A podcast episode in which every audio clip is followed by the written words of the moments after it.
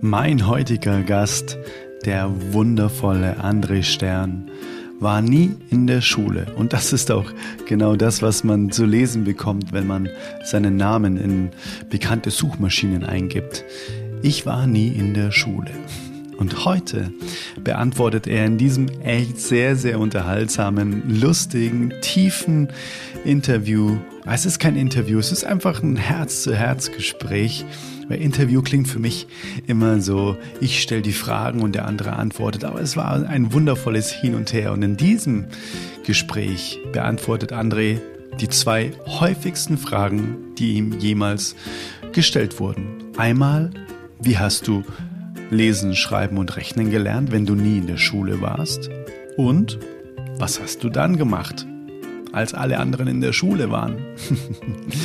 André spricht auf jeden Fall jetzt viele, viele Sprachen und spielt äh, wundervoll Instrumente, ist ein sehr, sehr kreativer Mensch, hat sehr viele Bücher geschrieben, Bestseller-Bücher und naja, das ist ja alleine schon mal ein großer Beweis dafür, dass wohl eine Schule nicht notwendig ist, um ein erfolgreiches Leben zu führen und ein glückliches Leben und wie er es nennt, ein müheloses Leben. Also ich kann dir nur von Herzen empfehlen, nimm dir jetzt die Zeit für dich, lehn dich zurück, mach's dir gemütlich und hör dir dieses Interview bis zum Ende an. Es lohnt sich wirklich jeder Satz. André ist wirklich ein ganz, ganz wundervoller Mensch und das wirst du auch sofort merken. Alleine sein wundervoller Akzent umarmt einen wie eine Sommersonne. also jetzt mal ganz viel Spaß. Lass uns reinspringen in das heutige Gespräch mit dem wundervollen André Stern, seines Zeichens Botschafter der Kindheit, Autor und Speaker. Let's go, Intro. Hey Mother Nature,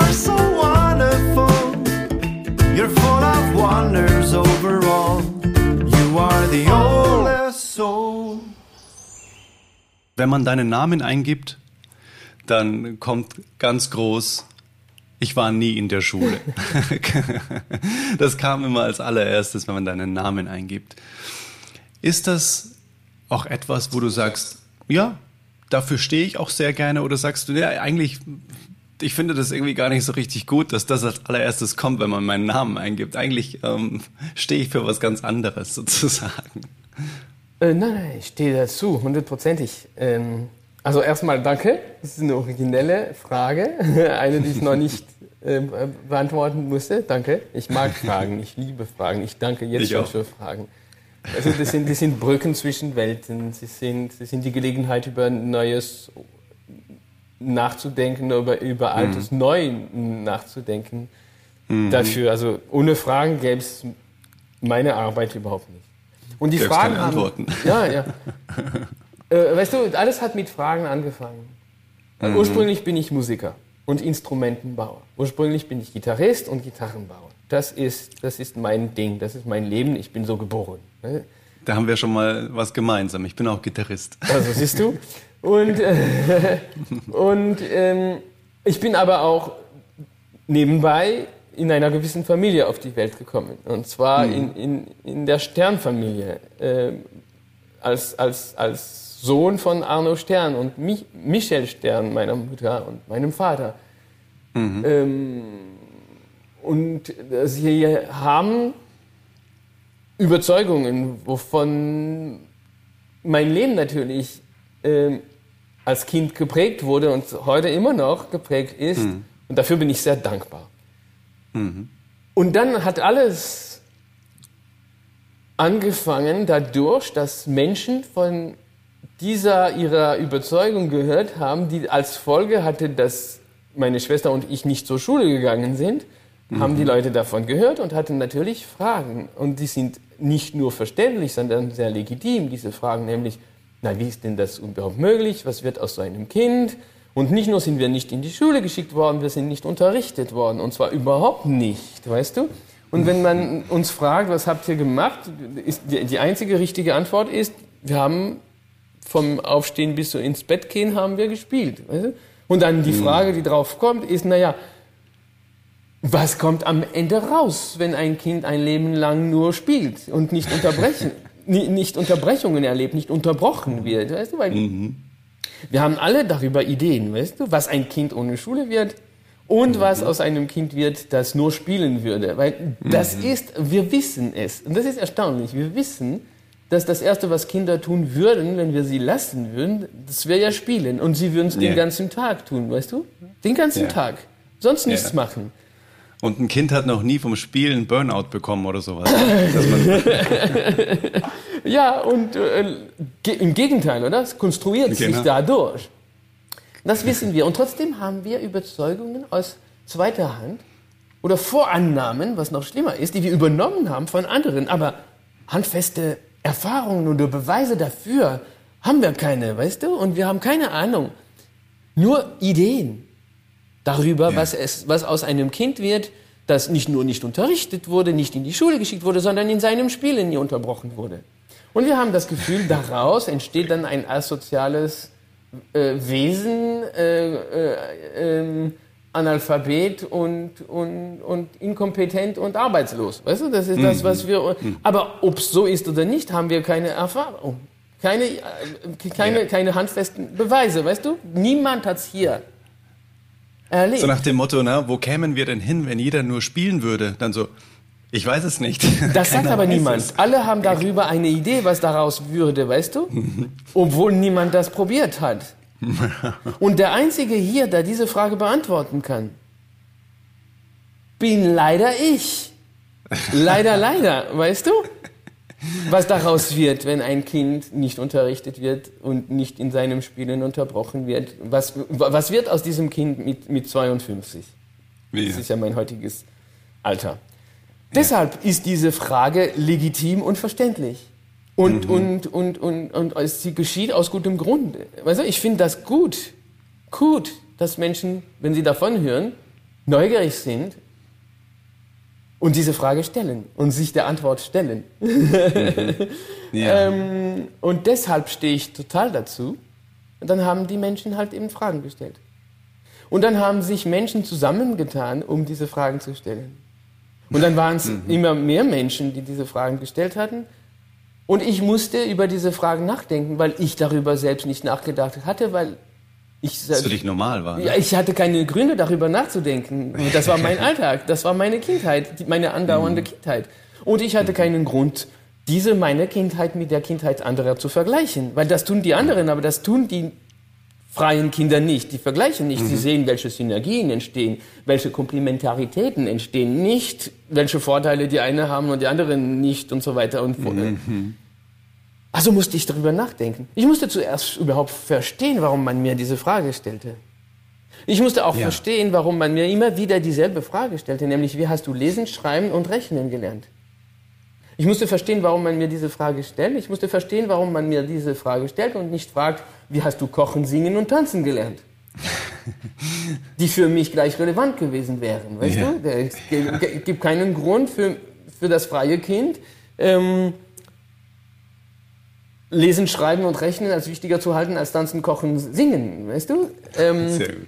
Und das mhm. Ding ist, dass, wie ich vorher gesagt habe, ich leider bin der Einzige, der diese Frage, leider, und das ist nicht normal, weil das, was mir passiert ist, ist das Banalste, was einem Kind passieren kann. Das ist das, was jedem Kind passieren würde, würde man diesem Kind vertrauen. Das heißt, Vertrauen in das Kind ist so sehr mangelbar, dass fast nur einer diese Frage beantworten kann. Das ist mhm. schade, denn ich bin kein besonderes Kind. Und, und, und dann haben viele diese Frage gestellt, bist du nicht ein sehr besonderes, ein hochbegabtes Kind? Und mich als hochbegabt quasi aus der Normalität zu verbannen, ist eine sehr bequeme Art und Weise, das Problem unverändert bestehen zu lassen. Weil, okay, beim Stern, dann war es dann möglich oder die Bedingungen, die Umgebung, alles war da förderlich.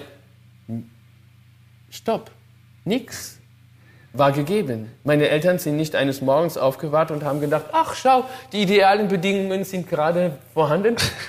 Also werden wir die Rhythmen und die Rhythmen und, und, und Rituale unserer Kinder nicht beeinflussen. Weißt du? Nein, sie haben zuerst entschieden, dass sie das nicht tun, weil für sie ja. unmöglich war. Für meine Eltern war es unmöglich, ein Kind das schläft, zu wecken und ein Kind, das spielt, zu unterbrechen. Also mussten mhm. sie entsprechende Lösungen erfinden und nicht, mhm. sie haben nicht diese Bedingungen gefunden und haben daraus dann äh, profitiert. Ja, sie haben das alles gemacht. Mich als Privilegierter zu sehen, beraubt uns um die Möglichkeit darüber nachzudenken, was eigentlich die wirkliche, Nat die wirkliche Natur des Kindes und somit unsere ja. wirkliche Natur ist, weißt du? Ja. Genau. Was, wozu wir alles fähig wären, wenn genau. wir der Superpower des Vertrauens uns widmen würden, weißt du, und so weiter. Also haben die Leute gefragt und ich musste darüber nachdenken, musste verstehen, dass es in unserer Weltordnung eine Hierarchie gibt zwischen den Fächern und zwischen den Berufen und dass Arzt besser angesehen ist als Müllfrau und dass ähm, Mathe besser angesehen wird als Kochen. Mhm. Und dass der Anwalt mehr Geld bekommt als, bekommt als der Bäcker, obwohl sie beide unentbehrlich sind. Mhm. Und naja, wenn alle Bäcker Anwalt wären, was, wovon, was essen wir? Weißt du, und so weiter. Das sind, das sind Reflexionen, Dinge, über die du erst nachdenkst, wenn dir die Frage gestellt wird. Ja, ja, genau. Dann waren es immer zahlreichere Menschen, die sich gesammelt haben, um diese Fragen zu stellen. Und dann hieß es, André Stern hält Vorträge und meine Vorträge waren extrem kurz. Ich kam auf die Bühne und sagte, hallo, mein Name ist André. Ähm, ich benutzte eine kleine, ein, einen kleinen Vorstellungssatz, den ich schon mit vier entwickelt hatte, um mich vorzustellen. Und dann, und dann sagte ich, nach zwei Minuten, ähm, okay, das wäre mein Vortrag gewesen. Ich danke Ihnen und euch für eure Aufmerksamkeit. Und wie es den Gepflogenheiten entspricht, nach einem Vortrag würde ich jetzt gerne für etwaige Fragen zur Verfügung stellen. Und dann ging's los und dauerte zwei Stunden, weißt du? Das waren meine Vorträge jahrelang. Und die Leute haben, waren immer zahlreicher. Und einmal war ein, ein ein Verlegerpaar da, Frau und Herr Sandmann, mhm. und die haben gefragt, würden Sie nicht über diese Themen schreiben wollen? Mhm. Und ich sagte, habe ich schon, weil meine Frau mich beauftragt hatte, die eine komplett andere Lebensbahn bis jetzt erlebt hatte und sie wollte und mhm. sie sagte, du schreibst doch so gern, schreib mir das. Und so wurde mein erstes Buch auf Deutsch in Deutschland, in deutschsprachigen Ländern äh, äh veröffentlicht Mhm. Und dann gab es natürlich eine, ein Tsunami. ein mediales Tsunami, weißt du, von mhm. Menschen, die noch mehr Fragen hatten, logischerweise, der ich auch beantworten musste. Mhm. Und als man mir die Frage gestellt hatte, was hast du den ganzen Tag denn gemacht? Und ich nur antworten konnte, spielen. Dann musste ich über das Spielen nachdenken. Und das war ein Buch, das Spielen. Mhm. Und dann, dann fragte man mich, was hat dich angetrieben? Warum hast du manchmal so schwierige Prozesse durchgemacht, um, um, um, um, um Dinge zu erreichen, weißt du? Mhm. Dann sagte ich, ja, weil ich begeistert. Begeisterung. Und das deckte sich mit der Zeit, in der ich äh, mit Professor Dr. Gerald Hüther zusammengekommen bin. Und das war Liebe auf den ersten Blick. Und, und mhm. ich trank seine Worte, weil sie so sehr plötzlich sichtbar machten, was ich alles nicht beschreiben konnte von dieser meiner mhm. Kindheit, weißt du? Mhm. Dann habe ich ein Buch über Begeisterung geschrieben. Und dann hat man mich gefragt, aber wenn man ein Kind so in Freiheit lässt, entsteht dann nicht Chaos? Dann musste ich nachdenken, was entsteht dann? Und zwar, es entstehen Rhythmen und Rituale. Hm. Und dann musste ich über Rhythmen und Rituale der Kinder ein Buch schreiben und entsprechend auch Interviews und, und, und Vorträge halten und Interviews mhm. führen und so weiter. Also. Und dann fragte man mich, aber was ist der Metabegriff, weißt du? Okay, nie in die Schule gegangen, ähm, spielen, Begeisterung, Rhythmen und Rituale. Darin war alles, das Lernen auch, in, weißt du, äh, man fragte mich, wie hast du dies und jenes gelernt? Und die Antwort war immer, ich habe keine Ahnung, es ist einmal so gewesen, weißt du? Ich hatte auch Kinder bekommen äh, äh, inzwischen, weißt du. Schon nach Ja. dem ersten Buch waren die, war das erste Kind da. Und ich beobachtete das Kind und das nahm mich viel weiter in diese neue Landschaft hinein, als mein Winkel mir das ermöglichte, weißt du? Und Ja. ich verstand Ja. mich und meine Geschichte umso besser, dass ich das kombinieren konnte mit all den wissenschaftlichen Schriften, die ich wirklich verschlungen habe vor lauter Begeisterung über das Thema, auch weil meine Wissenschaftler äh, mir entsprechende Publikationen immer geschickt haben oder Zeitungsartikel und so weiter, weißt du, über diese Themen. All das wurde zu einer riesigen Landschaft, weißt du? Und dann war mein, mein großes Kind plötzlich eines Morgens, es konnte, Deu es konnte, äh, Entschuldigung, es konnte Englisch. Und wenn ich sage, Antonin konnte Englisch, nicht, dass er auf Englisch irgendwie ein paar Sätze gesagt hätte, weißt du? Er sprach Englisch. Und da merkst du, wie das uns erstaunt. Wir sollten das, wir müssten, wenn wir diese Erfahrung machen durften, als Gesellschaft, müssten wir das für völlig normal halten, denn es ist ihm nicht anders passiert als mir, als ganz vielen anderen Kindern, denen es auch so passiert, weißt du? Und wenn du ihn fragst oder mich fragst, wie ist er dazu gekommen? Es ist eines Morgens eigentlich so weit gewesen. Und, und du müsstest mit ihm heute Englisch reden, um es überhaupt zu glauben, dass er nicht in irgendeinem englisch sprechenden Land zur Welt gekommen ist, weißt du? Und du kannst aber die Frage, die man dir stellt, wie hast du dies und jenes gelernt, nicht so beantworten. Die Leute sind sehr frustriert, wenn du das sagst. Du musst drüber nachdenken und Antworten finden in dieser Landschaft, die inzwischen so viel größer geworden ist. Ja. Und dann fragte man mich, und ich bin bald fertig, entschuldige, ähm, Nein, nein, äh, für die lange Antwort auf die kurze. Frage. Alle, alle sind hochgespannt, die das jetzt gerade hören. Also, dann hat man mich gefragt, okay, also wir haben dieses Lernen, wir haben das Spielen, wir haben die Begeisterung, wir haben die Rhythmen und Rituale. Was ist der Metabegriff? Also, ich musste darüber nachdenken.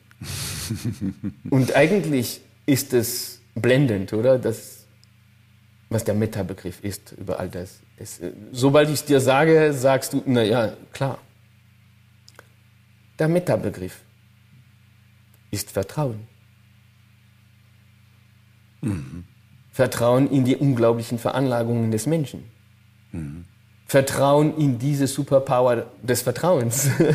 Vertra- Selbstvertrauen, ne? In sich selbst. ja, wobei sehr, äh, Vertrauen in das Kind würde deshalb genügen, weil das die Baustelle von uns, was sehr egozentrisch ist und fast verzweifelnd ist, auf was anderes verlegt, was als Nebenwirkung uns heilt. Aber da, darüber können wir, wenn du willst, nachher detaillierter sprechen. Aber Gerne. Vertrauen, Vertrauen in diese unglaubliche Kraft der Begeisterung.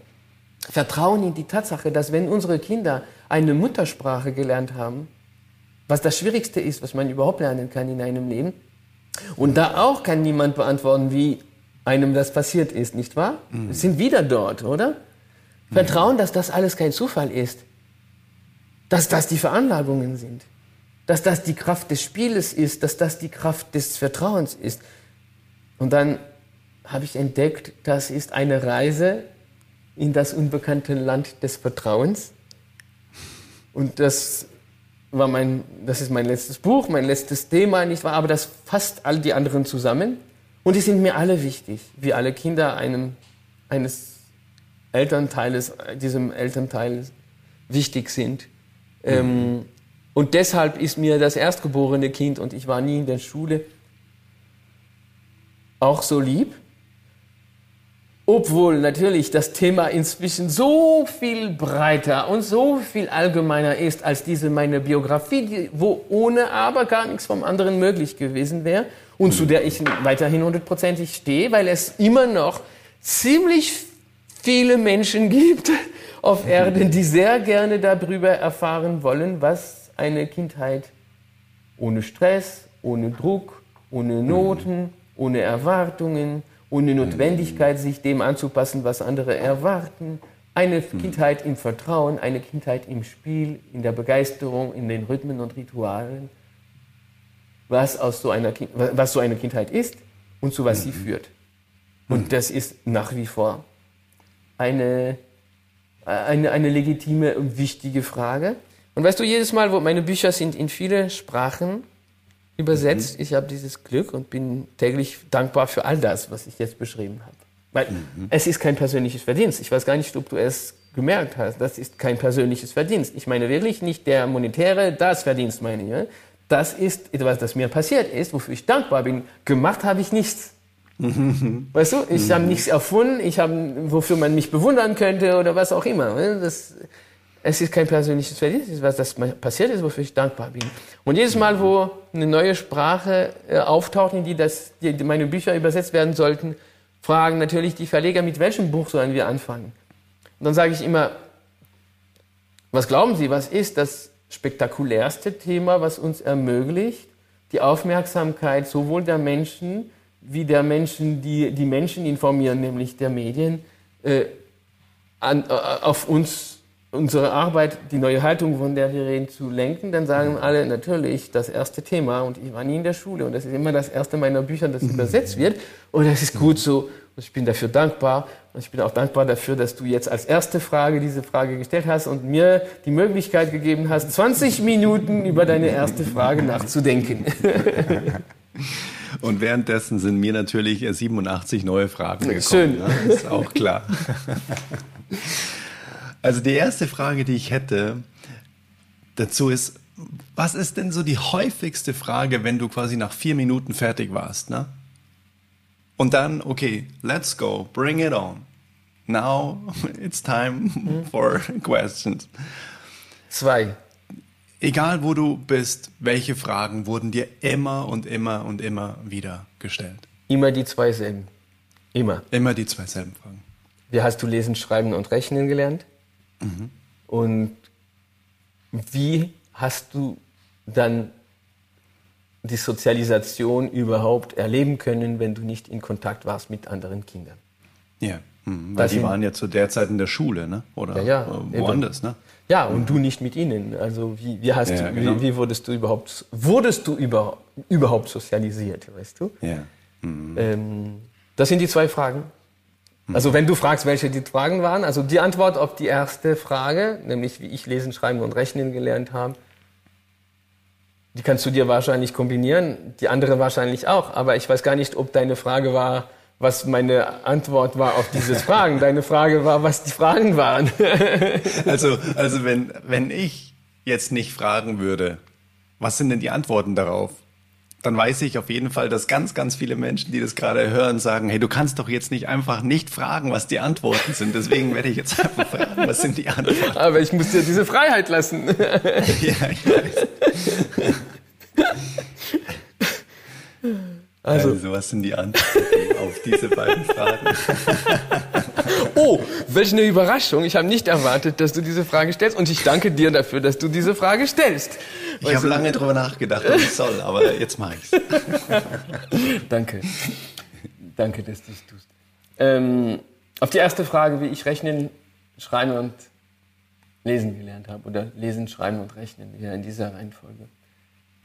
Als erstes habe ich eine Gegenfrage entwickelt, die hast du inzwischen äh, verstanden und die wäre, ähm, ja, warum überhaupt? Weil, weil wir diese drei Materien, diese drei Fächer auf ein, eine Art Podest gesetzt haben, nicht wahr? Und mhm. dann ähm, sie für die wichtigsten äh, Materien halten, für die Grund. Und, und das ist merkwürdig, dass wir uns gerade für diese drei Fächer Sorgen machen, die die drei Fächer sind, die ein Kind nicht, nicht lernen kann in unserer Welt voller Schriften, die man liest, die man schreibt und Zahlen, die man zusammenrechnet, weißt du? Mhm. Äh, das Kind müsste vollkommen blind, taub und dumm sein, um das nicht wahrzunehmen, weißt du?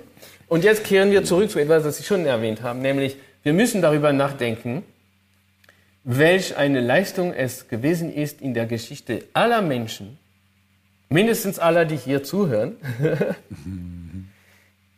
eine Muttersprache gelernt zu haben. Also rein hirntechnisch gesehen ist das eine Hochleistung, wie wir sie nie wieder in unserem Leben zeigen werden. Weil du musst dir vorstellen, was es ist. Das Kind kommt von einer homogenen Welt.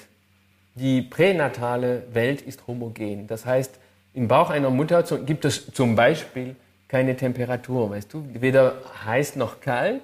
Es, somit gibt es den Begriff Temperatur nicht, denn es gibt nur eine und das ist die richtige und es gibt da keine Abweichung. Also brauchst du dich gar nicht mal damit zu kümmern, dass es überhaupt heiß und kalt geben könnte, weißt du? Das ist nur ein Beispiel. Und dann kommst du auf die Welt und landest in einer hochbinären Welt. Einer Welt, in der es eben kalt und warm mhm. gibt. Mhm. Und, und Licht und Dunkel, in der es ähm, Bedürfnisse, ganz plötzlich Bedürfnisse gibt. Und die machen große Angst. Und manchmal sogar schmerzen sie. Also sie machen Angst, weil du sie nicht kennst. Du kennst den Hunger nicht. Du hattest noch keinen Hunger in deinem Leben, weißt du? Du, hattest noch, du warst noch nie hungrig. Weil es war da. Es war einfach da, weißt du? Und, und die, die, die Notwendigkeit, die, die, die, das Bedürfnis, das entsteht nur aus dem Mangel. Plötzlich ist es nicht mehr da und das macht ein Loch im Bauch und das, der, das Loch macht Angst und es tut weh. Was macht man dann? Man schreit, weil man Angst hat und Schmerzen hat und versucht, diese binäre Welt zu verstehen, für die man nicht programmiert ist. Und die einzige Möglichkeit, die neue Software gedownloadet zu bekommen, ist der Blick der Eltern. Der Blick der Eltern downloadet in das Kind, also es ist meistens der Blick der Mutter, leider, weil unsere Weltordnung so eine ist. Wenn du willst, reden wir über Viriarchat und Patriarchat, aber dann brauchen wir zwei, vier Episoden. ähm,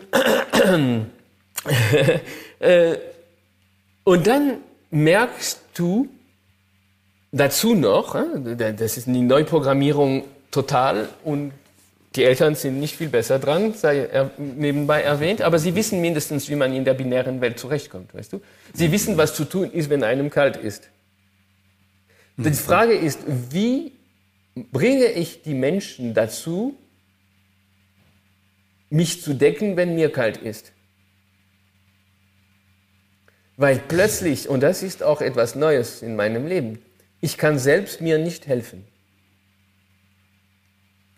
Mein Überleben hängt davon ab, dass diese Menschen meine Bedürfnisse verstehen und stillen. Mhm. Sonst bin ich alle. Und zwar ganz schnell. Was ich auch bemerkt habe, ist, dass die Menschen ständig singen. Was ja schön ist. Also sie singen. Du und mhm. ich, wir singen die ganze Zeit hier. Das ist ja. so eine sehr biegsame Melodie, mhm. die eigentlich beruhigend ist. Man hat sowas schon gehört gehabt. Weißt? Also mhm. zwar sehr gut, man hat es aber schon gehört. Ja? Man, man, mhm. diese, die Tatsache, dass es eine Melodie gibt, ist von Anfang an da, weißt du, bevor ja. man überhaupt darüber mhm. nach. Aber jetzt merkt man, dass die, diese, die Menschen diese Melodie ein, einander zuschicken, weißt du, und einem selbst auch, weißt du. Du bist da mhm. in, in, den Armen und, und diese Melodie wird eindeutig an dich gerichtet, weißt du. Mhm. Und du merkst, in diesem geschmeidigen Teig gibt es Krümmel ab und zu. Klänge, die gerne zusammen auftauchen und wenn sie auftauchen, dann sind sie verbunden, und deshalb sind sie dir aufgefallen, sie sind verbunden mit einer Aktion oder einem Gegenstand. Mhm. Und du merkst, mhm. wenn du, äh, grad, ah ja, du merkst, wenn du diese, diesen Krümmel zum Beispiel selbst produzierst, mhm. Mama, weißt du?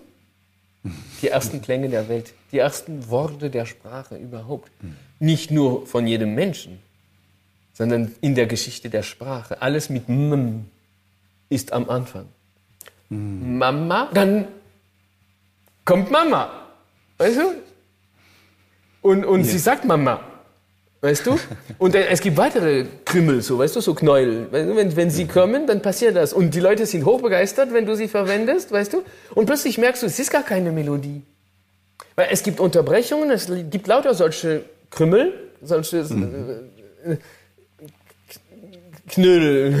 weißt du? und, und, und mit einer Füllung oder ohne Füllung, aber Du musst dir vorstellen, du verstehst, was, Kommunik was verbale Kommunikation ist, wovon du bis jetzt überhaupt keine Ahnung hattest. Und das machst du ja. mit deinem Gehirn und ohne Training, ohne Unterricht, ohne dass du eingewiesen wirst oder, weißt du, ja. oder eingeführt. Plötzlich kombinierst du auf deine Weise, in deinem Rhythmus, nach deinem Ritual und deiner eigenen Didaktik, du kombinierst das so so schnell und plötzlich, und das ist auch ein lustiges Spiel, weißt du, denn du machst immer mehr Sätze, die die anderen verstehen und dann verstehst du immer mehr, was sie sagen, weißt du, weil es immer mehr Krümel gibt, die mit etwas verbunden sind und so und diese Kombination und so weiter. Und innerhalb von, sagen wir, zwei Jahren hat mit seinem bloßen Gehirn das Kind verstanden, wie Sprache geht, nämlich nicht nur wie die Muttersprache geht, wie überhaupt Sprache funktioniert, wie überhaupt Kommunikation funktioniert, wie ich vermittle, was ich brauche und wie mir vermittelt wird, wie die Welt funktioniert und so weiter. Yeah. Wow! Und das ist noch einmal hirntechnisch gesehen das Größte, was man machen kann mhm. im Leben mit seinem Gehirn. Mit einer, Alles, was danach kommt, ist quasi einfach. Ein Spaziergang. Ein Spaziergang. Mathe, auch die höchsten Grade davon, weißt du? Mathe, Lesen, Schreiben, ein Spaziergang. Daneben ein Spaziergang. Nun, es muss nur zum richtigen Zeitpunkt stattfinden, auf die genau selbe Weise, wie du die Muttersprache gelernt hast. Denn das Kind bemerkt diese Zeichen, die sind ja überall. Ja. Mhm. Weißt du? Und, und, und bei manchen Kindern weiß man ja ganz genau, wie es geht. Also bei meinem jüngeren Kind, der will die Namen der Buchstaben wissen und, und, und kombiniert sie und du hörst es wirklich, weißt du? Reia, Reise, weißt du, du, du hörst wirklich. Mhm. Beim Großen meiner Kinder war es ganz anders.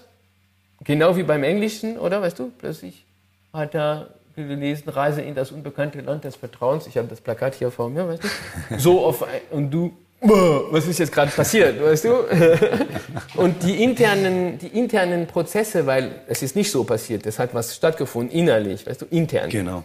Die waren einfach nur nicht sichtbar. Der hat sich das ja, genau. alles kombiniert und so weiter. Und ja. es gibt unzählige, und das ist jetzt das Komische, dass statistisch alle schon beobachtet haben, dass es viele Kinder gibt, die lesen und oder schreiben können, konnten und mhm. überhaupt rechnen konnten, bevor sie überhaupt in die Schule gekommen sind oder bevor jemand ihnen das beigebracht hatte, weißt du? Mhm. Und die Eltern sagen, ich habe dem Kind das nicht beigebracht, niemand es konnte das, weißt du? Das heißt, beobachtet haben wir es schon. Ja, genau. Und somit wäre eigentlich die Frage beantwortet, wie hat man Lesen und Schreiben und Rechnen gelernt? Dazu gibt es natürlich sehr interessante Entdeckungen. Ich habe ja von diesen Wissenschaftlerinnen und Wissenschaftlern erzählt, die mir ihre Artikel ja. schicken. Ich arbeite zum Beispiel mit dem polnischen äh, Neurowissenschaftler äh, Marek Kaczmarczyk. Mhm. Und der sagt uns zum Beispiel interessanterweise, dass das mathematische Gehirn im Menschen erst dann in Gange kommt, also überhaupt in Bewegung kommt, mhm. ähm, ungefähr im zehnten Lebensjahr. Oh, wow.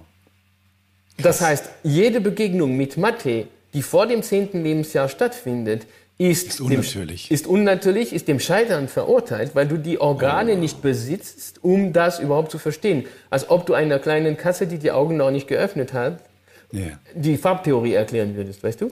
Und das führt dazu, dass 90 Prozent oder 99 Prozent der Menschen eine traumatisierende, traumatistische erste Begegnung mit etwas gemacht haben, das sie bis heute nicht kapieren und wofür aber wofür sie aber bestraft worden sind und jetzt ja. dafür ein Schild um den Hals tragen, ich bin schlecht in Mathe, das oh. ist der meist ausgesprochene Satz, das nur zurückzuführen, darauf zurückzuführen ist, dass diese Menschen mit einer Materie konfrontiert wurden, die sie rein technisch nicht verstehen konnten, weil die Organe dazu mhm. fehlten. Und ein Prozent der Menschen, in, in, in einem Prozent der Fälle, mhm.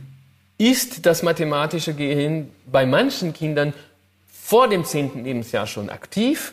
Und mhm. das sind die wenigen, die wir dann als für Mathe begabt halten. Mhm. Das sind diejenigen, die haben da kein Problem, weil das war schon gestartet und die empfinden das nie als was Unmögliches, das sie nicht mögen und das sie nicht verstehen. Mhm.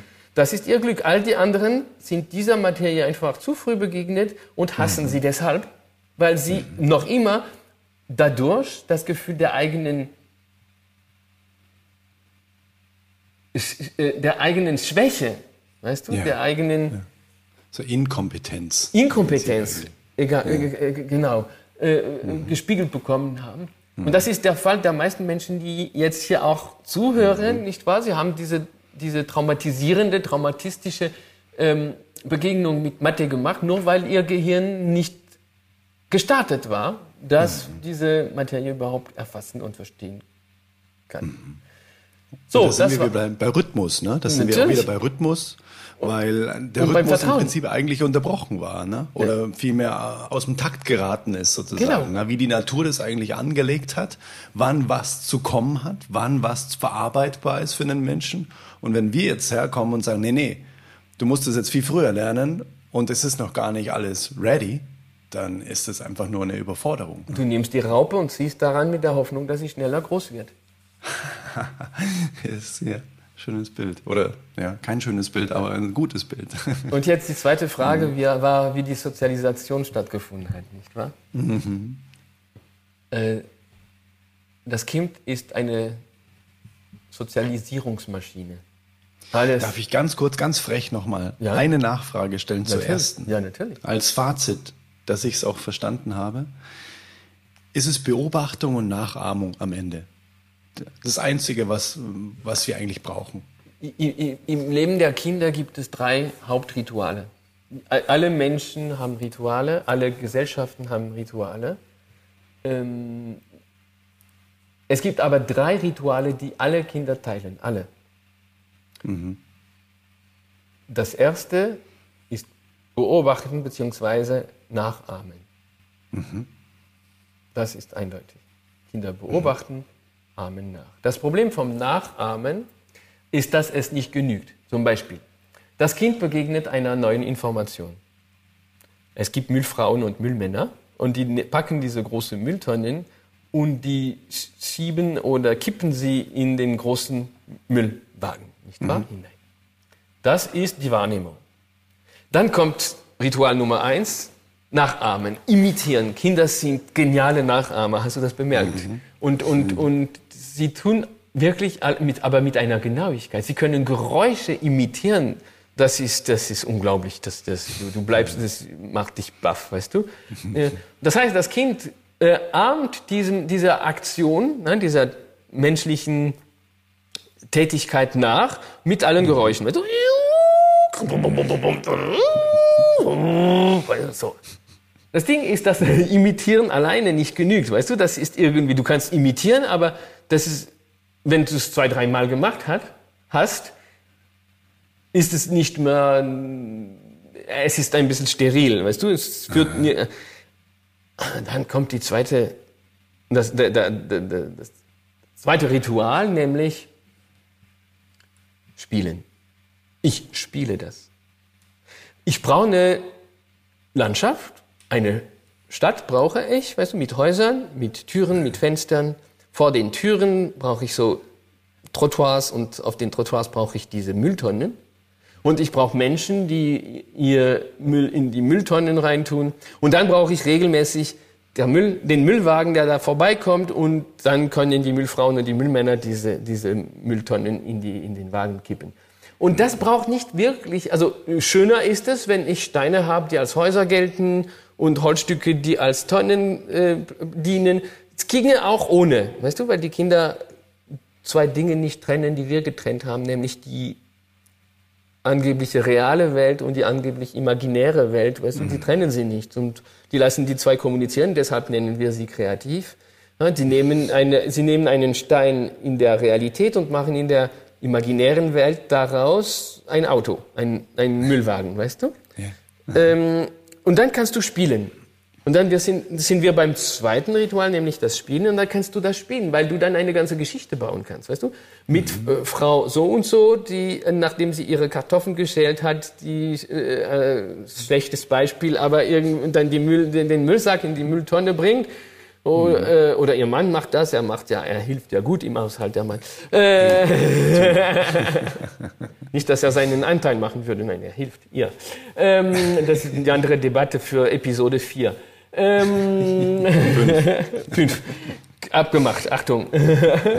ich bin ein Gerne. Kind. Wenn man einem Kind etwas sagt, dann hält es sich auch nah dran und, und, und, und, und zwingt dich dazu, konsequent zu sein. Ähm, und dann kommen die Müllfrauen und die Müllmänner und, der, und, das, und dann kommt Ritual Nummer drei und Ritual Nummer drei ist wiederholen. Und das ist eigenartig, weil wir Erwachsene sind so erzogen worden, dass wir Wiederholung für schlecht halten.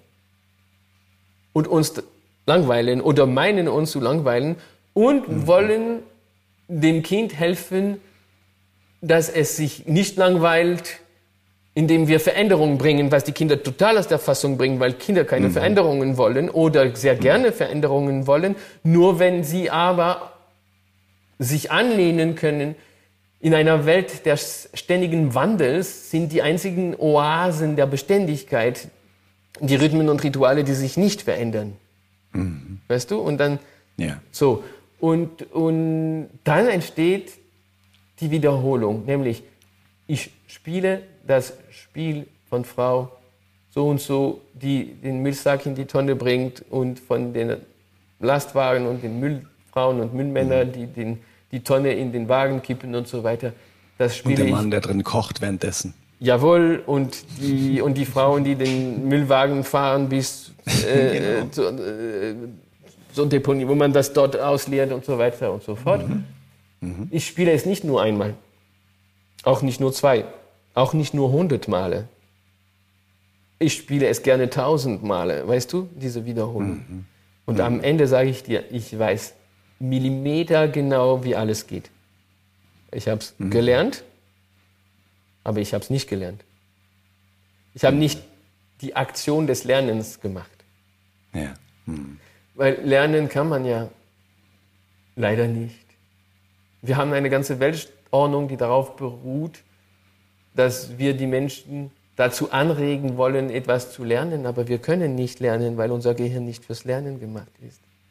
Unser Gehirn ist optimiert für das Lösen von Problemen und nicht für das Auswendiglernen von Informationen, die man nicht verstanden hat. Und das ist der Schlüssel hier. Eine Information, die dich betrifft, die dir ermöglicht, ein Problem zu lösen. Und dein Gehirn ist dafür optimiert, Probleme zu lösen. Eine Information, die dir hilft, dieses deine Problem zu lösen, diese Information wird gleich verstanden und dann für immer gespeichert. Mhm.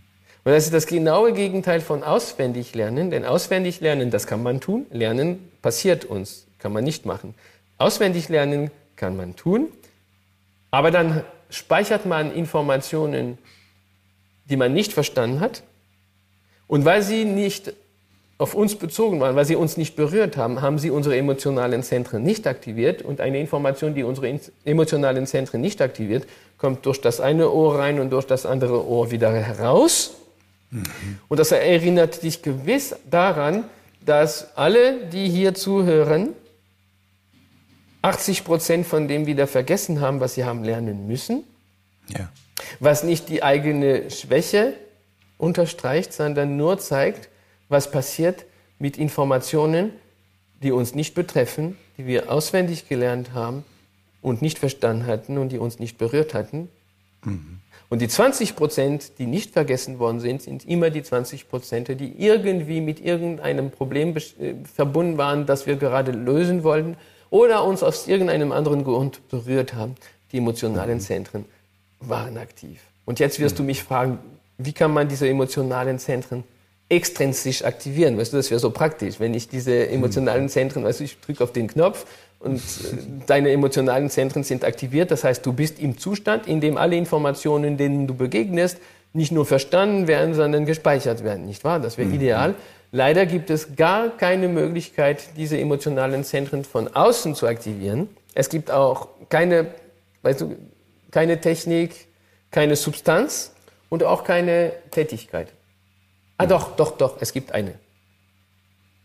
Es gibt sogar eine, und das ist die einzige, die unsere emotionalen Zentren aktiviert, sobald wir mit dieser Tätigkeit beginnen. Weißt du, welche das ist? Verrat es mir. Spielen. Spielen natürlich. Ich hätte es auch gerade gesagt, ja. Mhm. Spielen natürlich. Und Spielen nicht das Erste, was Kinder tun, sobald wir sie in Ruhe lassen. Und würden wir sie lassen, so würden sie den ganzen Tag nur spielen. Und das ist zum Beispiel, siehst du, einer, einer dieser Rufe nach Vertrauen unserer Kinder, in unsere Kinder. Das ist der Ruf unserer Kinder an uns. Schaut. Weißt du, schaut, ich, ich habe einen unwiderstehlichen Hang zur einzigen Tätigkeit, die mir erlaubt, mich selbst in den Zustand zu versetzen, in dem ich alle Informationen, in denen ich begegne, mhm. verstehen und speichern werde. Entschuldige, aber was, welches besseres Versprechen gibt es als dieses? So schön. Ich glaube, dass es, wenn ich jetzt so drüber nachdenke, bei uns in der Gesellschaft auch ganz oft gleichgesetzt wird, dass Spielen ist sowas wie Freizeit ne? oder vielleicht auch, ja, du spielst ja die ganze Zeit, ist vielleicht auch bei manchen Menschen mit Zeitverschwendung auch einher. Ich weiß, man hat gleichgesetzt, glaube ich. Wir haben das Spiel total ja. degradiert. Also wir haben Dinge ja, gemacht, das ist unglaublich. Weißt du, wir haben, wir haben Spielen und Lernen getrennt. Ein Kind kann das nicht verstehen. Das erste Mal, wo mhm. das Kind hört, und das hört jedes Kind eines Tages, weißt du, jetzt musst du mit Spielen aufhören und mit Lernen anfangen. Das versteht ganz einfach nicht, was du von ihm erwartest, weißt du, oder von ihr erwartest. Kann es nicht verstehen, hat noch einmal die Mittel nicht, um das zu verstehen, was du meinst, weißt du.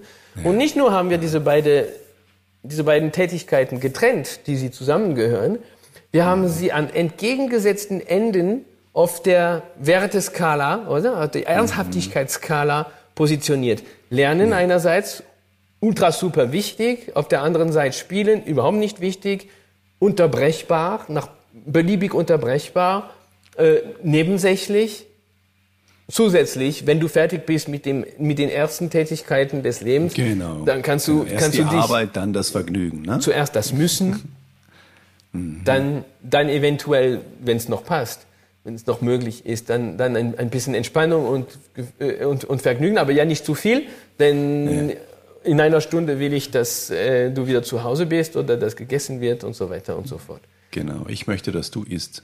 Ja, dazu äh, noch eine andere Debatte. Das, die, die, riesige Debatte des Einverständnisses. Aber das ist nochmal eine andere, das ist Episode 6. 6 ähm, ähm, Ja, wow. ab, jetzt, ab jetzt könnte man so viele, es gibt so viele Verzweigungen von all diesen Themen, ja, ja. nicht wahr? Ja, ja. es ist wirklich, es ist wirklich unglaublich. Auch vorher, was du, was du vorher gesagt hast, dass man, dass man dich dann als so hochbegabt dann auch ganz oft äh, hinstellt und dass man auch sagt, ja gut, deine Umstände waren halt so und so, ne? Wie sollen wir das machen? Das ist so trügerisch. Ähm, das ist trügerisch und das zeigt mir im Prinzip eigentlich, dass das System, das wir uns geschaffen haben, ne, dass das eigentlich wie so eine Waschstraße für Hochbegabte ist. Bedeutet, man schiebt die alle durch und hinterher sind sie alle nicht mehr hochbegabt. Das ist irgendwo verloren gegangen. Und die Leute, die da nicht durchgegangen sind, die sind eigentlich im Prinzip normal. Das ist wie mit, äh, wie mit Bioessen mit biologischen Lebensmitteln und nicht biologischen Lebensmitteln. Für mich persönlich sollte es eigentlich so sein, dass es nur noch normale Lebensmittel gibt, die bio sind und alles andere, da ist so ein Totenkopf, wo giftig steht. Ne? Und so ist es eigentlich da auch. Ne? ja, Prinzip. ich weiß. Und das, das ist einer der Tricks dieser Gesellschaft, dieser Weltordnung, mhm. wovon wir alle Teil sind. Nämlich, dass wir, dass wir zum Beispiel als klassisch die, die Landwirtschaft bezeichnen, die es überhaupt nicht ist, die sehr modern ist, die erst seit kurzem entstanden ist. Bio war alles vorher, weißt du? Hunderte von Jahren lang, von Jahren lang und so weiter. Das stimmt. Und, und das, was ich erlebt habe, haben alle Kinder der Welt erlebt. Mhm. Bis, bis wir diese Weltordnung, eigentlich fängt das ganze Übel wirklich oben mit dem Patriarchat an. Mit dem Ende der Zeit in der der Mensch in der Gnade war und wo der Mensch dann angefangen hat, in Kategorien zu denken, Menschen in Kategorien zu unterbringen und zu denken, dass manche wertvoller sind als andere und somit ein Recht haben, die anderen zu dominieren und so weiter. Mhm. Somit, somit hat es angefangen. Und warum es dann das, warum das Männliche das dann geschafft hat, äh, lässt sich historisch auch immer mehr erklären. Ähm, und somit hat das alles angefangen, dass wir jetzt das Normale als Ausnahme betrachtet und die Ausnahme als erstrebenswert, weißt du, vorstellen. Ja? Und, und, mhm. ähm, und dann eben und mich dann in die Ecke der, der Ausnahmen zum Beispiel äh, verdonnert, wo, äh, da, damit ich ja nicht, ähm, damit man ja nicht darüber nachdenkt, dass das, was mir eigentlich passiert ist, absolut jedem Kind passieren würde. Und auch jedem passiert, hätte passieren können. Und dass es noch Zeit ist, das so neu zu beleuchten, dass man plötzlich das eigene Leben so sehr verändert. Weißt du, wir tragen alle in uns ein verletztes Kind. Das ist das Kind, dem eines Tages gesagt worden ist, Kind, so wie du bist, bist du nicht gut. Und das ist uns verdammt früh passiert in unserem Leben. Das ist uns schon, schon nach einigen Tagen passiert, als alle unsere Eltern gefragt haben, ob wir durchschlafen. Weißt du, das ist die erste Frage, die jungen Eltern gestellt wird. Und in einer Zeit, wo man so empfindlich und zerbrechlich ist und so durch den Wind, weißt du, alles ist so neu, man ist so müde, nichts mehr wird sein wie früher, nie wieder, weißt du? Und dann kommen alle und fragen, also die Großeltern, die Onkel, die Tanten, die eigenen Eltern, die Geschwister, alle fragen, und schläft es durch, dein Kind, weißt du? Und, und, und die Unbekannten im Supermarkt, der Busfahrer, der Taxichauffeur fragen dich, und schläft das Kind durch? Und das Unglaubliche ist, dass diese Menschen schon selbst, also die meisten haben schon Kinder gehabt und sie wissen, dass ein Kind, das durchschläft, nicht existiert, weil sie selbst Kinder gehabt haben, weißt du? Das existiert nicht, das kann es nicht geben. Es gibt einen von tausenden Kindern, die durchschlafen und das ist meistens pathologisch, weißt du? Ein Kind mit zwei Tagen kann nicht durchschlafen, nicht in unserem Rhythmus. Das, so geht es einfach nicht. Und das Ding ist, dadurch, dass den jungen Eltern diese Frage ständig gestellt wird, haben sie das Gefühl, dass das wichtig ist und dass, äh, dass ihr Kind das auch tun sollte und ihr Kind tut das nicht, also haben sie ein Problem oder ihr Kind hat ein Problem. Und genau, das ist so ein Kriterium für, ist das Kind okay oder eben, nicht? Ne? Eben, und dann begegnet ja. man dem Kind und sagt dem Kind im unverbalen Bereich ah, der Sprache, im Nonverbalen, im Nonverbalen, hm. das die Sprache, die die Kinder in diesem Stadium natürlich am besten verstehen, wie wir, wir es vorher gesehen haben. Wir hm. geben durch unsere Haltung diesem Kind zu fühlen, Kind, ich hätte dich lieber. Also ich hätte dich mehr lieb, wenn du mehr schlafen würdest. Ja. Und das ist die hm. erste Verletzung, weil das bedeutet, Adrian, ich habe dich lieb, aber ich hätte dich lieber, wenn du meine Erwartungen entsprechen würdest. Was ja, ja bedeutet, dass so wie du gerade bist, ich dich nicht mhm. so lieb habe, wie ich dich lieb hätte, wenn du mhm. meine Erwartungen entsprechen würdest. Das heißt, du musst dich erst verändern, damit ich dich ganz lieb habe. Weißt du, das heißt, ja. so wie du bist, ist das nicht genug. Und das ist eine Verletzung, weil das ist nicht, was du hören wolltest. Und das Voll. hört nicht mehr auf. Und das hört nicht mehr auf. Das ist ja auch mit der Frage, ne? was willst du mal werden quasi? Alles das ist quasi das auch gleich. die schlimmste Frage. Ja, Und, und das hört nicht auf. Und, und, ähm, mhm. und dann gibt es all die Diskriminierungen, die Fragen, die wir El äh, Kindern stellen und nicht Erwachsenen. Und das merken unsere Kinder. Oder die Behandlungsweisen, mhm. die ganz anders sind, ob du ein erwachsener Mensch bist oder kein erwachsener Mensch bist und so weiter. Das bemerken die Kinder. Das verletzt sie auch, weil sie mhm. hassen das wie die Pest. Sie wollen nicht anders behandelt werden als die Menschen, denen sie zusammenzugehören fühlen. Mhm. Also, und das sind meistens wir. So, und, und äh, um die andere Frage zu beantworten, ich hatte schon immer Freunde, weißt du, ganz viele Freunde, die ich ausgesucht hatte und die mich ausgesucht hatten und die waren alle verschiedenen Alters und das war deshalb mhm. bereichernd, weil wir alle um gemeinsame Interessen herum nicht dasselbe Wissen hatten und somit mhm. komplementär waren, weißt du? So, mhm. aber bleiben wir beim verletzten Kind, das hört nicht mehr auf, denn dein Leben lang, deine Kindheit lang und dein Leben lang und das, das Verhängnis hier ist einer der Schlüssel und ich liefere gern diesen Schlüssel jetzt hier. Und ich merke, die Zeit geht unglaublich schnell vorbei mit dir. Ja. Der Schlüssel ist, unsere Kinder werden so, wie wir sie sehen. Bitte nochmals anhören. Mm, mm, aufschreiben. Mm. Unsere Kinder werden so, wie wir sie sehen. Sehen wir sie als kleine Dinge, die unserer bedürfen, um überhaupt zu werden? Weißt du, die noch nichts wert, die der Nullpunkt der menschlichen Entwicklung sind und wir sind mhm. der Kulminationspunkt davon, weißt du, mhm. dann werden sie das. Sehen wir sie für das, was sie sind, nämlich Riesen der Potenziale. Ein Kind kann alles werden und alles lernen, was ein Kind lernen und werden kann, weil die genetischen Programme, indem sie nicht wussten, wo wir auf die Welt kommen und wann wir auf die Welt kommen, denn das sind schon immer dieselben genetischen Programme, weißt du, die haben gedacht, wie lösen wir das Problem, dass alle Menschen in einer anderen Umgebung, in einer anderen Zeit auf die Welt kommen? Wir lösen das, indem wir die Menschen, alle Menschen, die auf die Welt kommen, mit sämtlichen Potenzialen des Menschen ausstatten, damit in diesem Übermaß auf jeden Fall diejenigen sind, die der Mensch braucht, um zu überleben in seiner jeweiligen ja. Umgebung. Weißt du, das, ja. das Kind kann alles werden, ist ein Riese der Potenzial. Es gibt nichts, das ja. ein Kind nicht lernen kann. Es gibt nichts, mhm. das ein Kind nicht werden könnte, weißt du? Mhm. Das und auch wir. Das heißt, sehen wir sie als das, was sie sind, dann werden sie das. Also unsere Kinder mhm. werden so, wie, wir sie sehen. Und wenn wir sie sehen als welche, denen wir die ganze Zeit sagen, hey, ich habe dich lieb, Kummer, aber ich hätte dich noch lieber, wenn du dein Zimmer aufräumen würdest. Mhm. Ich habe dich lieb, Kummer, aber ich hätte dich noch lieber, wenn du bessere Noten nach, weißt du, das Schlimmste, mhm. wenn du bessere Noten nach Hause bringen würdest, würde ich dich lieber haben. Das heißt, so wie du bist, ist es nicht gut, Adrian. Es wäre besser, wenn du ein anderer wärst, als du bist. So versteht das Kind. Ich werde mehr geliebt, wenn ich dem entspreche, was die Erwachsenen für Konzepte im Kopf haben, als wenn ich ich werde. Ja.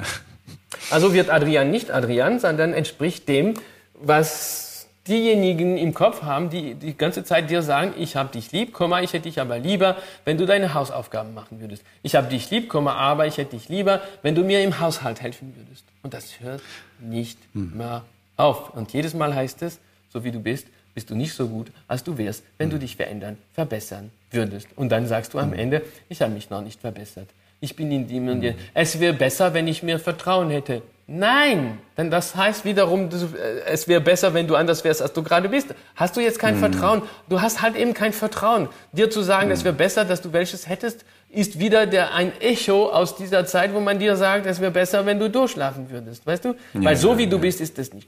Und das verletzte Kind in uns, das wollte nur den einen Satz hören. Und das ist der zweite Schlüssel. Und ich bin glücklich, wir haben beide Schlüssel gegeben. Der zweite Schlüssel ist das, das verletzte Kind in uns, in uns allen, das verletzte mhm. Kind auf Erden, das Kind auf Erden, das wollte einen Satz hören. Einen, einen einzigen, ein einziges Mal. Wäre gewesen, ich hab dich lieb, weil du so bist, wie du bist. Oh. Ja. Alles, mhm. alles, aller Druck, alles Druck, all, alles fällt weg. Mhm. Ich hab dich lieb, weil du so bist, wie du bist, ist die allgemeine Lösung ist die hm. große Versöhnung, ist die große hm. Erleichterung. Weißt du, du brauchst dich nicht zu verändern. Hm. Du brauchst nicht ein anderer zu werden. Adrian ist derjenige, den ich jetzt liebe, weil Adrian Adrian ist. Weißt du? Schaffen wir es. Äh, weißt du, äh, das Ding ist dieser Satz, ich habe dich lieb, weil du so bist, wie du bist, der, der leuchtet so ein. Du, nach dem großen Druck plötzlich, hm. egal wie du dich abmühst, ob du dich abmühst. Ich hm. habe dich lieb, weil du so bist. Das ist das, was wir alle hören wollten. Hm. Und der unglaubliche, das unglaubliche Ding ist die Nebenwirkung. Jetzt, wo wir das in die Landschaft eingespiesen haben. Ich bin sicher, viele unter euch werden das probieren wollen. Einem Kind begegnen und diesem Kind diese, diese Message, diese Botschaft ähm, im nonverbalen Bereich der Sprache und wir sind jetzt bei der Haltung. Und das ist der dritte Schlüssel, die Haltung. All der Rest ist Methode und Methode kommen nach der Haltung. Jetzt bist du plötzlich in einer Haltung des Vertrauens, in der du dem Kind zu fühlen gibst, Kind, ich habe dich lieb, weil du so bist, wie du bist. Und indem du im nonverbalen Bereich der Sprache diesen Satz ausgedrückt hast, hast du es an alle Kinder dieser Welt gerichtet. Nicht nur an das Kind, das dir gegenübersteht. Mhm. Und wenn du diesen Satz an alle Kinder richtest, richtest du diesen Satz auch an das verletzte Kind in dir. Ja das zum allerersten Mal in deinem Leben, in seinem Leben diesen Satz, wonach er sich schon immer gesehnt hatte, zu hören bekommt. Mhm. Ich habe dich lieb, weil du so bist, wie du bist. Das ist mhm. die Haltung des Vertrauens. Und das ist so schön, es ist auch so berührend. Also ich merke jetzt auch gerade, ich bin mir sicher, viele, die das hören, inklusive mir, ich habe jetzt einfach auch Tränen in den Augen gehabt, weil dieser Satz so simpel ist, aber so groß ist und ich glaube, so ein ja, wie du gesagt hast, ne, so, ein, so einen ganz tiefen inneren Punkt in uns anspricht, der, den wir alle, alle, alle haben, egal wer. Und egal große, wer. Und die unglaubliche Erleichterung, ja. die daraus mhm. entsteht. Mhm. Und das wäre die Haltung des Vertrauens. Und um, um das jetzt mit der, ähm, der Ausnahme noch zu, zu illustrieren, weißt du, ähm, alles ist eine Sache der Haltung. Nichts mhm. ist eine Sache der Methode. Ob in die Schule oder nicht in die Schule geschickt, das Kind ist dann Teil einer Methode. Mhm. Ob klassische, alternative Schule, Montessori, Steiner, äh, äh, äh, ob demokratisch oder im Wald oder was auch immer, das bleibt eine Form der Methode. Und Methode sind immer Konzepte von Erwachsenen.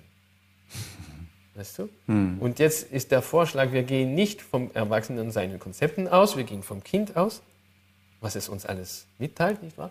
Und indem wir vom mhm. Kind ausgehen, sind wir dann nicht mehr in einer Methode, die von, aus unseren Erfahrungen, die meistens schlecht sind, oder Ideen und Konzepten entstanden ist, sondern wir sind in einer Haltung, in einer Haltung des Vertrauens. Ich habe dich lieb, weil du so bist, wie du bist. Ich habe Vertrauen in die unglaublichen Veranlagungen des Menschen, die sich schon überall bewiesen haben, wie wir es gesehen haben im Laufe dieses Gesprächs.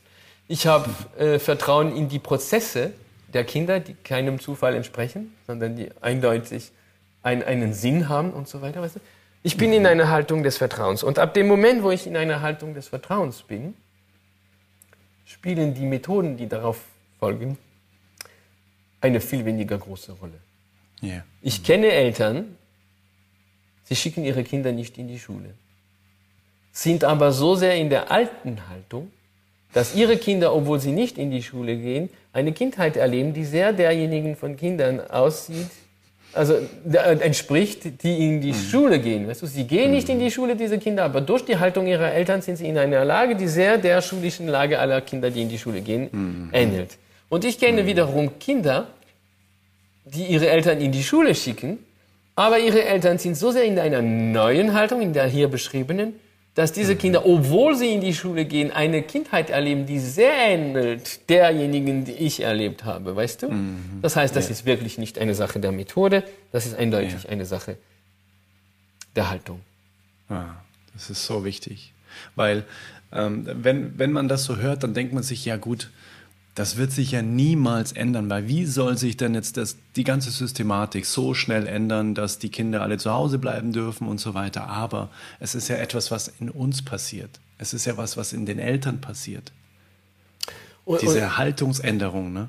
Und das bedarf ja keiner systematischen Änderung erstmal, sondern nur einer, einer individuellen Änderung. Ja, und die, diese darf keine Arbeit sein. Mhm. Also erstens, ich will nur nebenbei etwas bemerken. Kinder bleiben nicht zu Hause, wenn sie frei sind. Das ist eine alte Legende, die, also wir glauben das. Mm. Aber wenn sie frei sind, gehen, widmen sie sich einer ihrer Veranlagungen und diese Veranlagung ist es, in die weite Welt hinauszugehen. Sie sind für das gemacht, ja. perfekt ausgestattet für die weite Welt und sie mögen sie über alles. Und in der, mm. in der weiten Welt kann man so vieles entdecken, das zu Hause nicht da ist, weißt du? Also mm-hmm. man übernimmt nicht das, was die Eltern wissen und kennen und haben, weil das, mhm. das, das atmet man ja ein mit der häusigen Luft. ähm, mhm. Also das wäre die, also nicht in die Schule zu gehen, ist die, es liegt ja auf der Hand, oder ist die naheliegendste Art und Weise, dann sich der Möglichkeit, sich der Veranlagung zu widmen, ähm, in die weite Welt hinauszugehen dem Neuen ja. entgegen, weißt du? Den anderen, ihren Unterschieden, ihre Verschiedenartigkeiten. Das Kind sieht lauter Verschiedenartigkeiten und sieht auch die Komplementarität, Komplementarität dieser Verschiedenartigkeiten. Du kannst gut ja. lesen, der kann gut laufen. Wenn ich einen brauche, der gut läuft, gehe ich zu ihm. Wenn ich einen brauche, der gut liest, komme ich zu dir. Und wenn ihr zwei einen braucht, der alles repariert, kommt ihr ja. zu mir. So sehen es die Kinder nicht. Ich bin besser in Mathe als du. Ja. Ähm, Wow, so schön. Und ja, und, und, und das darf, sagte ich vorher, keine Arbeit sein, noch einmal. Wir haben so sehr einen Kult der Mühe entwickelt und wir mussten den Kult der Mühe deshalb entwickeln, weil wir der individuellen Begeisterung den Rücken gekehrt haben. Wenn wir in der Begeisterung sind, von der Begeisterung getragen werden, dann können wir uns sehr streng anstrengen. Das ist aber nicht dasselbe wie abmühen. Abmühen, das Gefühl der Mühe hat man erst, wenn man etwas tut, das man ohne Begeisterung tut. Wenn du das mit Begeisterung tust, dann ist es Anstrengung. Du wirst morgen vielleicht Muskelkater haben, aber du bist begeistert, weißt du? Das ist der große Unterschied zwischen eben Anstrengung und Mühe. Und diesen mhm. Kult der Mühe haben wir entwickelt. Es muss schmerzen. Das kommt auch mhm. aus dem Patriarchat beziehungsweise Viriarchat, der Männlichkeit, weißt du? Yeah. Weil wir bewundern der, der Warrior, äh, der, der Krieger, der in den Krieg zieht, ähm, äh, dann wird er verletzt, die Eingeweiden ragen heraus, aber er nimmt sich eigenhändig die Eingeweiden wieder in den Bauch und Panzer drüber und geht weiter kämpfen und weitere töten. Weißt du, das, wir haben so, das, das sind so unsere Ideale. Ne? Mhm. Ähm, und, und, meine nicht, dass ich da übertreibe. Das ist leider in, im, im, kollektiven Unterbewusstsein, wenn es das überhaupt geben sollte, das ist, das ist doch das Bild des Mutes äh, und der Kraft und der Männlichkeit. Und mhm. alles, was das nicht kann, ist minderwertig. Ja? Frauen, mhm. Schwule, alle, weißt du, die Kinder, all diese sind mhm. minderwertig. Also wer das nicht so kann, ist minderwertig. Das ist ja eindeutig. Mhm. Das, das, das, das bestimmt unsere verdammte Weltordnung. Mhm. Ähm, die darf, Norm, ne? Was ja. ist normal? Ja, genau. Ne?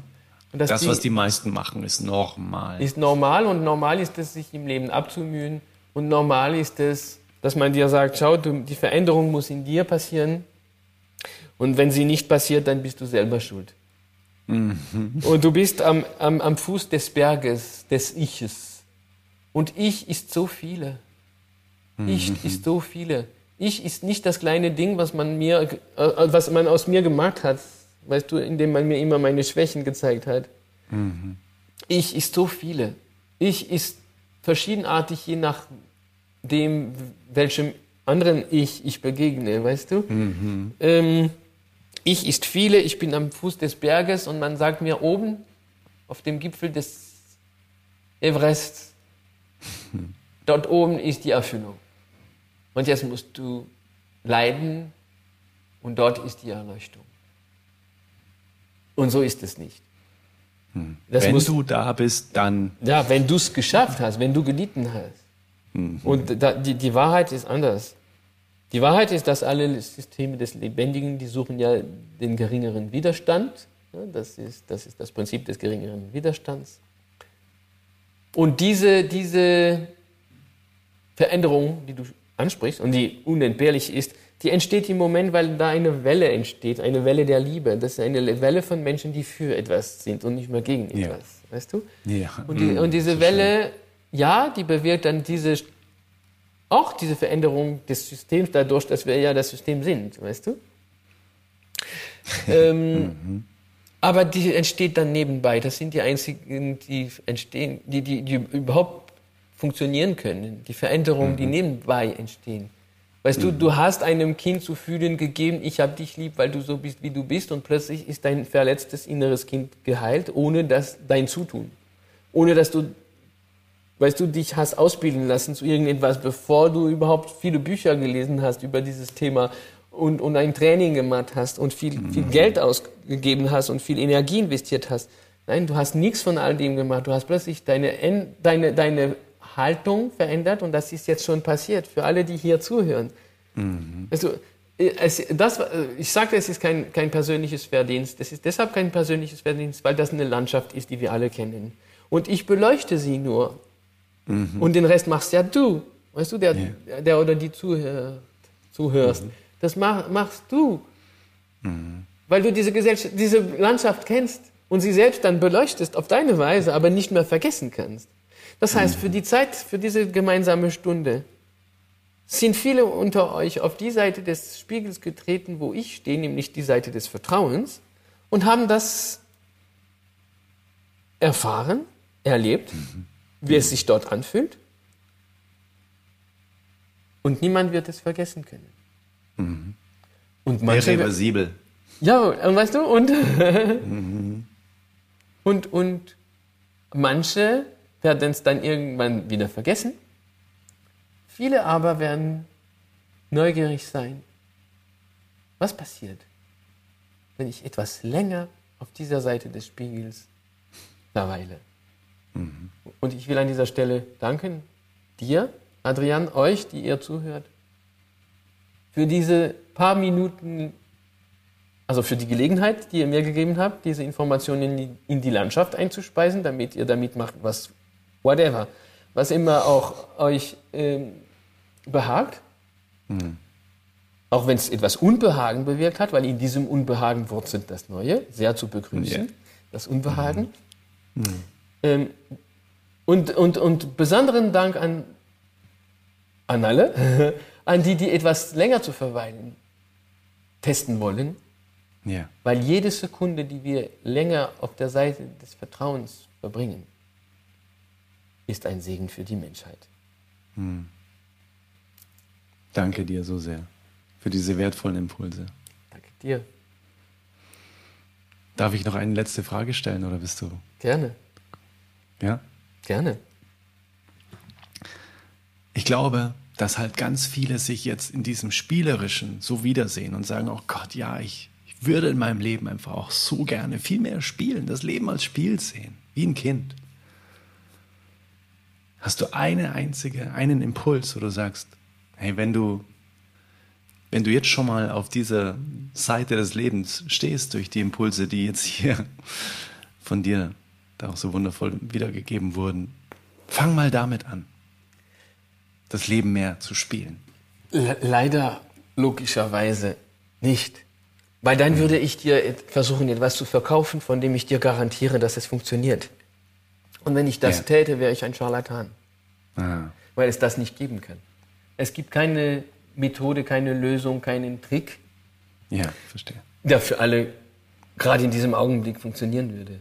Also ja. es geht darum, auf diese Seite des Spiegels zu treten. Da habe ich mein Bestes getan, damit ja. ihr euch eingeleitet fühlt, auf diese Seite ja. des Spiegels zu treten. Aber jetzt praktische Ratschläge zu geben, wäre wär anmaßend, weißt du? Und, und, ja, und mhm. total, weil äh, oder ich würde, also das, das, das, das urkomischste hier wäre, dass ich sagen würde, macht wie ich. weißt du, weil das, das, das, das ist dem Scheitern versprochen. Ja. Denn so wie ich kann keiner und keiner machen, zu, glücklicherweise, weißt du? Und, mhm. und das, das, das, das wäre wieder, ich verkaufe dir eine Methode. Und wenn du danach ja. lebst, dann bist du und sind auch deine Kinder glücklich. Also ich wäre ein, wirklich ein Scharlatan, wenn ich das täte. Nein, das Einzige, was ich hier einspeisen kann, ist wiederum dieses, unsere Kinder wären, wie wir sie sehen. Mhm. Und dass, wir, und dass wir uns das auf der Zunge gehen lassen und dass wir auch sehen, schau, was sie alles schon an Fähigkeiten, Fertigkeiten und Veranlagungen gezeigt haben. Wow, welche Einladung zu vertrauen. Hm. Ich, kann, ich kann nur, nur diese Superkraft, Superpower der, des Vertrauens höchstens vorleben, weißt du? Die Frage beantworten, was passiert, wenn man einem Kind vertraut, das kann ich. Mhm. Äh, jetzt Ratschläge geben, kann ich nicht. Ich kann nur diese Gründe alle nennen und wir haben ziemlich viele genannt heute im Laufe dieses yeah. unformellen Gesprächs, weißt du? Yeah. Und hoffen, dass du dann damit die Kombination findest, die genau maßgeschneidert für deine Konstellation mhm. gültig ist, die ich hier nicht wissen kann, auch nicht wissen will, weißt du? Mhm. Und deshalb danke ich dir für die Frage weil das gibt mir die Möglichkeit, diese Antwort zu liefern, die genau. die einzige wahrhaftige, die einzige äh, äh, wahre ist hier. Ja. Das wird mit dir was bewirken, aber nimm dir als, als, als Orientierung, mhm. nimm dir immer die Mühe als Beispiel. Also wenn es Mühe kostet, dann ergreife die Flucht das ist nicht der richtige Weg. Mhm. Oh, wow. da sollten wir T-Shirts machen lassen mit diesem Spruch. Bitte. Gute Idee. Bin zu haben. Wenn es Mühe kostet, ergreife die Flucht. Ja. Wow. Ja, weil all diese Dinge, wenn sie wahrhaftig sind, wenn sie wahr sind, wenn sie dir was bedeuten, sind mit keinem, mhm. mit keiner Mühe verbunden sind. Eventuell mhm. mit Anstrengung, aber du fürchtest sie nicht. Schau, schau an, was ein, ein, ein begeistertes Kind alles tut. Das, ja, ja. Ja, weißt du, Treppen läuft, die, wo die Treppen höher sind als die eigenen Beinchen. Ja, das, auf Bäume steigen. Auf so, Bäume, das ist ja auch ich, ich, ich habe erlebt, wie ein Kind sportliche Leistungen äh, gebracht hat, die kein Erwachsener gemacht hätte. Und das ja. sind alle Dinge, die du nicht machen würdest, wenn man sie dir befehlen würde. Ja, genau. Weißt du, das, mhm. da, da, wäre nur noch der Schmerz und die Unmöglichkeit. Mhm. Aber die Begeisterung, die verleiht uns Flügel. Begeisterung ist ganz anders als Freude. Freude hört dort auf, wo die Schwierigkeiten anfangen. Die Begeisterung bringt dich durch die oh. Schwierigkeiten oh. durch bis zu deinem Ziel, weißt du? Das wow. ist die Begeisterung. Und das kostet manchmal eben verdammt viel Energie und Optimismus und alles. Und manchmal ist es verzweifelnd. Aber du kommst durch, weil du getragen bist von deiner Begeisterung. Und das ist dann ja. keine Mühe. Wenn es Mühe bereitet, dann ist es wie der Stein im Schuh. Eine Warnung. Mhm. Wenn du noch so weiter schön. so läufst mit dem Stein, wirst du am Ende so große Blasen haben, dass du am Ende nicht mehr laufen kannst. Mhm. Das mit dem Gefühl der Mühe ist genau das Gleiche. Es schmerzt aus irgendeinem Grund. Mhm. Schmerz heißt immer, hier ist etwas nicht so, wie es sein sollte. Also auf diesem Weg der Versöhnung mit unseren Veranlagungen, mit unserem Vertrauen, mit dem verletzten Kind, ist auf jeden Fall der Weg der Mühe niemals der richtige. Entschuldige, ich kann, Adrian, ich kann, liebe Zuhörerinnen, Zuhörer, ich kann leider nichts Konkreteres anbieten, ohne völlig, ohne, ohne, ohne zu was zu werden, was ich verachte und nicht werden möchte. Ich glaube, die Antwort war viel, viel größer als Tipp 1, 2, 3, mach jetzt das und das. Das war so viel mehr gehaltvoll und tiefer und ehrlicher und dafür danke ich dir von ganzem, ganzem Herzen, dass du dir heute diese Zeit genommen hast und einfach von Herz zu Herz dein Herz aufgemacht hast und einfach es passieren hast lassen, ne? mit Neugierde und ja, mit spielerischer Leichtigkeit, mühelos. Weil danke du, dir. Weil du einem dazu einlädst oder einer dazu einlädst und ich möchte dir auch dafür danken für diese gemeinsame Spielstunde. ja, ganz genau. So hat sich für mich auch angefühlt. Danke dir von Herzen. Danke dir. Tschüss. Wow, ciao. Da sind wir wieder zurück aus dem wundervollen Gespräch mit André Stern. Ich bin immer noch so berührt. Und ja, vielleicht hast du es hier und da auch gemerkt. Mir sind hier und da schon auch mal echt die Tränen gekommen, gerade bei dem Satz, ich liebe dich, weil du bist, wie du bist. Das ist so ein einfacher Satz. Aber der hat echt bei mir einiges bewirkt, weil er so in die Tiefe geht und ich glaube auch wirklich die Essenz ist von dem, was wir uns selbst sagen dürfen und was wir unseren Kindern und auch anderen Menschen sagen dürfen, weil dann einfach nichts mehr kommen muss. Weil du, nein, Punkt, weil du bist, wie du bist. Und ich kann dir nur von Herzen empfehlen, das einfach mal auszuprobieren. Einfach mal einem ganz lieben Menschen, den du von Herzen liebst, zu sagen, ich liebe dich, weil du bist, wie du bist. Punkt. Und das geht so tief. Und ich hoffe, du hast dir noch mehr mitgenommen aus diesem wundervollen Gespräch heute mit André. Und check ihn mal aus. Unter seiner Domain, unter seiner Webseite andrestern.com findest du auch all seine Bücher. Dort findest du Videos und alles, was du über ihn wissen darfst. Das ist wirklich ganz, ganz auscheckenswert. Auch auf Instagram. Auch die, Link, die Links findest du alles in den Show Notes. Und dann freue ich mich, wenn wir uns nächste Woche wiederhören im Oldest Soul Podcast. Falls du noch nicht erfahren hast, dass ich ein neues Album habe, nämlich Mindful Meditation Volume 1, dann ist das auch nochmal ein Grund, in die Show Notes zu gucken oder guck einfach mal unter adrianwinkler.com. Dort findest du direkt auf der Startseite den Link zum neuen Doppelalbum. Das sind 13 geführte Meditationen mit selbstgeschriebener Musik. Das Doppelalbum besteht einmal aus den Meditationen und dann eben nur aus der Musik, die 200 Stunden geht. Falls du eben auch Yoga machst, zu Hause meditierst oder auch Seminare gibst, dann ist das genau das Album, das für dich gemacht wurde. Mit viel Musik, die aus mir geflossen ist, wirklich ohne Verstand, rein mit Herz. Check das mal aus und ich freue mich, wenn wir uns eben in der nächsten Folge wieder des Oldest Soul Podcasts, dein Podcast für bewusste Momente in schnelllebigen Zeiten dir alles, alles Liebe und ich hoffe, dass die Impulse hier aus diesem Podcast, aus dieser Folge in deinem Herzen jetzt in deinem Leben weiter wachsen dürfen und blühen dürfen und auch vielleicht hier und da zu anderen Handlungen führen. Dann war es gut, investierte Zeit, dir diese Folge anzuhören. Also, ich freue mich auf dich. Hm, bis sehr, sehr bald. Dein Adrian. Let it flow, let it grow. Bye bye. Hey Mother Nature, you're so wonderful. You're full of wonders overall. You are the oldest soul.